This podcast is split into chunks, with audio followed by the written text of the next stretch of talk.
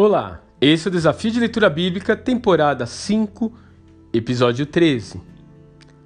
Ao que parece, Nabucodonosor realmente entendeu e acreditou na interpretação dada por Daniel ao seu sonho, que está descrito no capítulo 2 do livro de Daniel.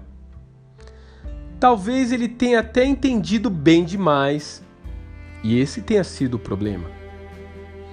Ele era de fato o governador do mundo de sua época, e seu reino era majestoso, de inestimável valor, como a cabeça de ouro da estátua na visão que ele havia tido. Essa sensação de poder, porém, passou a crescer cada vez mais dentro dele. E o Eterno ainda tentou mostrar-lhe a insensatez de seu orgulho. Primeiro, ao livrar os três jovens da fornalha, que haviam se recusado a adorar sua imagem, mostrando-lhe que o veredito divino estava acima dos seus próprios decretos. Agora, através de um sonho, Deus o alerta para as trágicas consequências que o acometeriam se ele não mudasse sua atitude. Aparentemente, porém, o rei não levou a sério essa advertência. Veja nesse texto Doze meses depois, quando o rei estava andando no terraço do palácio real da Babilônia, disse para si mesmo: Acaso não é esta a grande Babilônia que eu construí como capital do meu reino, com o meu enorme poder e para a glória da minha majestade?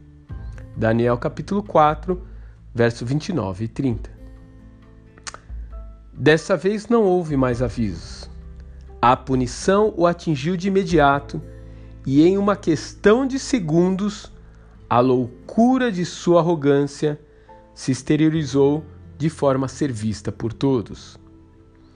Aquele grande rei se iludiu achando que estava no controle do mundo, mas de fato ele não controlava nem mesmo a sua própria saúde ou existência. A mensagem dessa narrativa é bastante clara o Senhor não suporta orgulhosos.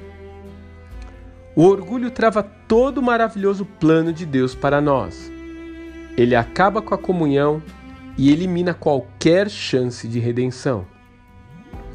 Orgulhosos não se arrependem, não concedem e nem pedem perdão, não buscam restauração.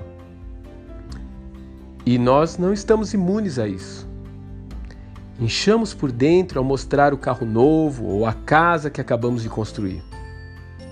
Estufamos o peito para dizer que nossa filha passou no vestibular ou que nosso filho conseguiu um emprego promissor.